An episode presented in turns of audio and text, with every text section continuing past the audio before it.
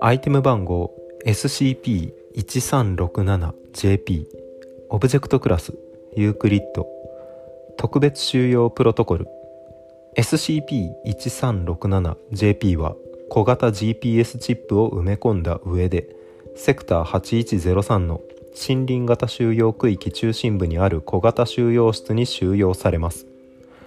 SCP-1367JP が収容室から脱走した場合収容チームを出動させてください。収容チームは GPS の位置情報を利用して SCP-1367JP を遠隔から観察し非活性化を確認してから確保収容室に再収容してください。SCP-1367JP が収容区域外縁部 200m 以内に接近した場合非活性化の有無にかかわらず捕獲部隊リ4サービス残業を出動させ確保を行ってください。説明。SCP-1367JP はシマリス属に属する不明種です。活性化時の異常に高い知性と口述の異常性を除き一般的な他のシマリス属と同様の生態性質を示します。SCP-1367JP は檻や部屋など特定の空間内に収容されている場合に不定期に活性化します。活性化時 SCP-1367JP は対象空間からの脱走に必要な知性と下記の異常性を獲得し脱走を図ります。SCP-1367JP は脱走を完了した時点で非活性化します。非活性化後1時間以内に活性化した事例は確認されていません。SCP-1367JP は活性化時空間 Y 極により高校内を不明な空間に接続して物体物質以下 SCP-1367JPA を出現させ脱走に使用します。SCP-1367JPA が SCP-1367JP の更新及び航行より大きい場合 SCP-1367JPA の航行内からの排出が完了するまで SCP-1367JP の更新及び航行は SCP-1367JPA の大きさに合わせて拡張されます。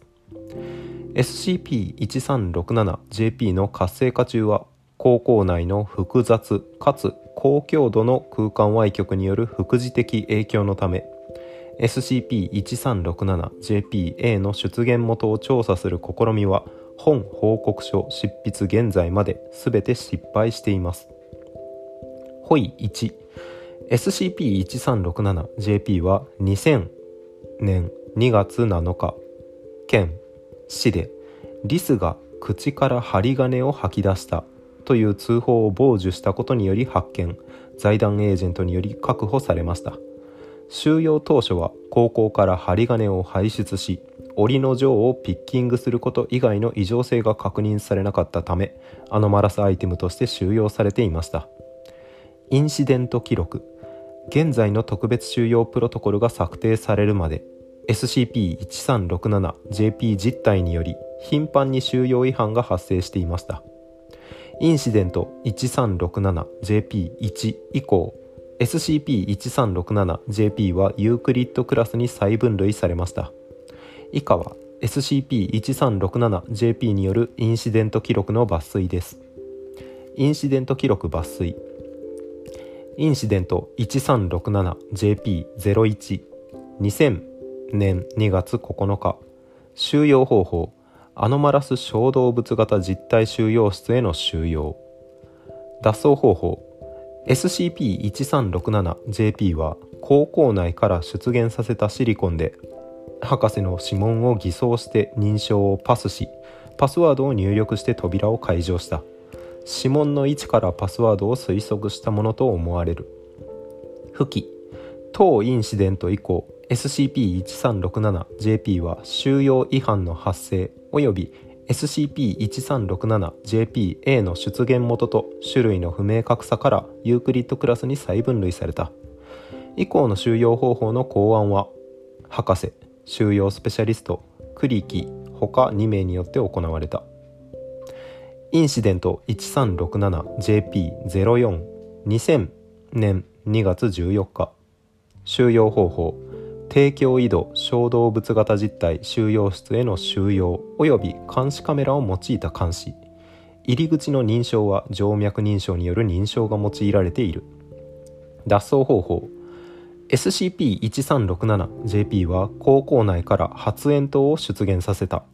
発煙筒の処理後室内にいる SCP-1367JP と思われる実態が確保されたが後の調査で異常性のないエゾシマリスであることが判明した。SCP-1367JP は煙幕が有効な間に通気口から脱走していた。インシデント 1367JP07 2000年2月17日。収容方法提供井戸小動物型実態収容室への収容及び監視カメラとサーモグラフィーカメラを用いた監視。入り口の認証は静脈認証による認証が用いられている。脱走方法。SCP-1367JP は高校内から大量の海水を排出。騒動に乗じて脱出した。付記海水の成分はフロリダ州沿岸部のものと一致した。インシデント 1367JP14 2000年2月28日収容方法中京井戸小動物型実態収容室への収容及び監視カメラとサーモグラフィーカメラを用いた監視。入り口の認証は静脈認証による認証が用いられている。収容室には排水装置が備え付けられている。脱走方法 SCP-1367JP は高校から出現させた編集済みにより壁面及びその直線上の物体をおよそ 200m にわたって溶解させ脱走した。付記当インシデントにより生物サイト8102の職員名が死傷した。当インシデントを受けて収容スペシャリスト栗木よりケテルクラスへの再分類と予算増額申請が行われたがサイト管理者により却下された。厳重に収容するだけで全てが解決するならばあなたの職務はもっとシンプルになるでしょう。これまでの事例からこのアノマリーは収容を厳重にすればするほど脅威度を増してしまうと考えられます。工夫してください。皆さんの努力に期待します。サイト管理者。付記2上記の申請が却下された後収容スペシャリスト栗木が配置替えを申請したが却下された。インシデント記録抜粋2インシデント 1367JP152000 年3月1日。収容方法。提供井戸小動物型実態収容室への収容及び監視カメラを用いた監視。監視カメラにより活性化の兆候が確認された場合収容室内に睡眠ガスを噴射充満させる。結果 SCP-1367JP が活性化するも睡眠ガスにより鎮圧。付記活性化時も呼吸は室内の空気に対して行っていることが確認された。また昏睡状態になった時点で非活性化することが確認された。この仕事もようやく終わりだ。収容スペシャリスト栗木。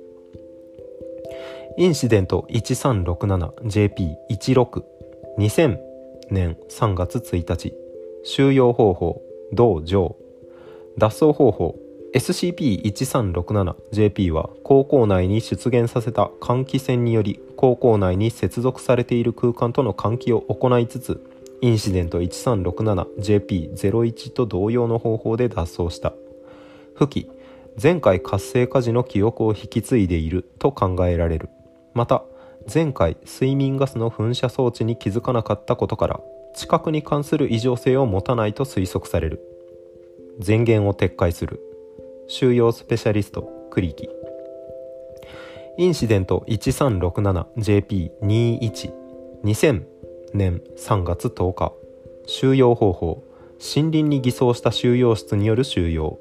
結果 SCP-1367JP は内壁に接触してから10分後に活性化しインシデント 1367JP01 と同様の方法で脱走した。付記活性化までの期間は最長だったものの結果的には活性化した。壁の認識が活性化の条件である可能性がある。要検証。インシデント 1367JP23 2000年3月13日。収容方法。屋上に仮設した疑似収容室による収容。一般的なシマリス族の視力でガラスの有無を視認できない距離に透光明度ガラス壁を設置し赤外線センサーと連動した全方位内向きトラベレーターにより壁への接近接触を防ぐ。結果トラベレーターに押し戻された時点で活性化した。下記映像記録を参照。映像記録収容違反時の映像記録仮設収容室及び捕獲部隊の映像を編集した。映像開始。SCP-1367JP が活性化発煙筒を出現させる。監視員は応援を要請し屋上に捕獲部隊が到着する。隊長クソったれのクソネズミめまた収容違反か。収容室内部は煙が充満している。隊長サーモグラフィーカメラを使用しろ。部隊員全員がサーモグラフィーカメラを装着。同時にガラスの割れる音が発生。サーモグラフィーカメラには SCP-1367JP と重しき物体と直径 10cm 強の球体が映っている。隊員ガラスが割られましたがどうやら対象はまだ屋上にいるようです。隊長よし。対象が逃げる前にさっさと捕まえるぞ。隊員。隊長様子が変です。サーモグラフィーカメラにより SCP-1367JP の航行及び更新の拡大が確認される。同時に周囲の床及び壁と同程度の温度である高さ3メートルほどの物体の出現が確認できる。隊長何かの機械か。おい気をつけろ。騒音が発生同時に煙が晴れる。隊長なんだ？クソ奴は何を出した？隊員隊長送風機です。あれは送風機です。小型のウイングスーツを着た SCP-1367JP が巨大送風機の風を利用して飛翔しガラス壁に開けた穴を抜けて飛び去る。隊長ああクソネズミめ。ムササビの真似か。映像終了。追記。送風機は財団製だったが製造以降インシデント当日まで同型機が紛失した記録はなかった。またウイングスーツには財団が秘匿している技術が使用されていたがリス用ウイングスーツが開発された記録は存在していない。付記仮説は棄却。一定範囲内での一定範囲内への封じ込めの認識が活性化の条件だと推測される。本意2 2000年5月13日。SCP-1367JP が非活性化状態であるにもかかわらずサイト8102における小動物型実体捕獲部隊の隊員である。が SCP-1367JP の収容室の扉を開き収容違反を起こしました。隊員のカオス・インサージェンシーとの関与が疑われましたが財団の調査により否定されました。SCP-1367JP の未知の異常性の影響が疑われたため博士も立ち会いのもとで収容スペシャリスト栗木によるインタビューが行われました。インタビュー記録。対象隊員。インタビュアー収容スペシャリスト栗木。録音開始。収容スペシャリスト栗木。以下栗木でいきます。インタビューを開始する。隊員。ああ、何でもいいから早くしてくれ。クリキ、なんだ？何か急ぐことでもあるのか？隊員、ここ数日寝てないんだよ。あのクソったれの茶色いネズミのせいでな。クリキ、寝てない？それは SCP-1367JP に何かされたのか？隊員、そうだけどそうじゃねえよ。わかるだろ？あのクソネズミ、この3ヶ月で昼も夜もなく、回も収容違反を起こしやがって、こっちには他にも仕事があるし、睡眠だっているんだよ。机を叩く音。クリキ。ああ、つまり寝る暇がないってことか。隊員。そうだよ。お前もこんなところで油を売ってないで、さっさとあのクソネズミの完璧な収容方法を考えてくれよクリキ分かってるだがそのためには SCP-1367JP のことを知らなきゃならない。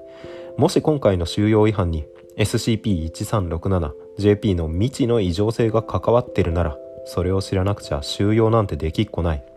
それを調べるのは俺の役目じゃないが今は少しでも何でもいいから手がかりが欲しい。だから直に話を聞きに来た。隊員未知の異常性？そんなもんねえよ。いや断定はできないが少なくとも俺は多分その影響を受けたわけじゃない。自分の意思でやったことだ。クリキ自分の意思でなぜ自分で仕事を増やすようなことを？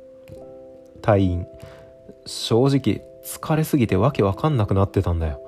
あのクソネズミがどうしても収容違反を起こすってんならもうどっかに逃がして俺のいないところに行っちまえばいいと思ったんだ。クリキそれだ。椅子の倒れる音と収容スペシャリストクリキが乱暴に扉を開けて退出する音。約4秒間の沈黙。退院。え？録音終了。終了報告書。本インタビューの後収容スペシャリストクリキにより現在の特別収容プロトコルが策定された。しばらくリスは見たくない。収容スペシャリストクリキポータルリス動物生命のタグがついてます。注釈が一つ俗に動く歩道と呼称される。エレベーターみたいなやつだな。なんだっけ？名前。エレベーターみたいなやつ。どこだ？どこだ？トラベレーター。はい。口からいろんなものを出すネズミ。ネズミじゃないリス。脱獄王ですね。今の特別収容プロトコルは森林型収容区域に中心にある小型収容室に収容されます。収容室から脱走した場合収容チームを出動させてください。非活性化を確認してから確保。収容室に再収容してください。非活性化の有無にかかわらず捕獲部隊を出動させ確保を行う。2つ二重構造にしてるってことかな。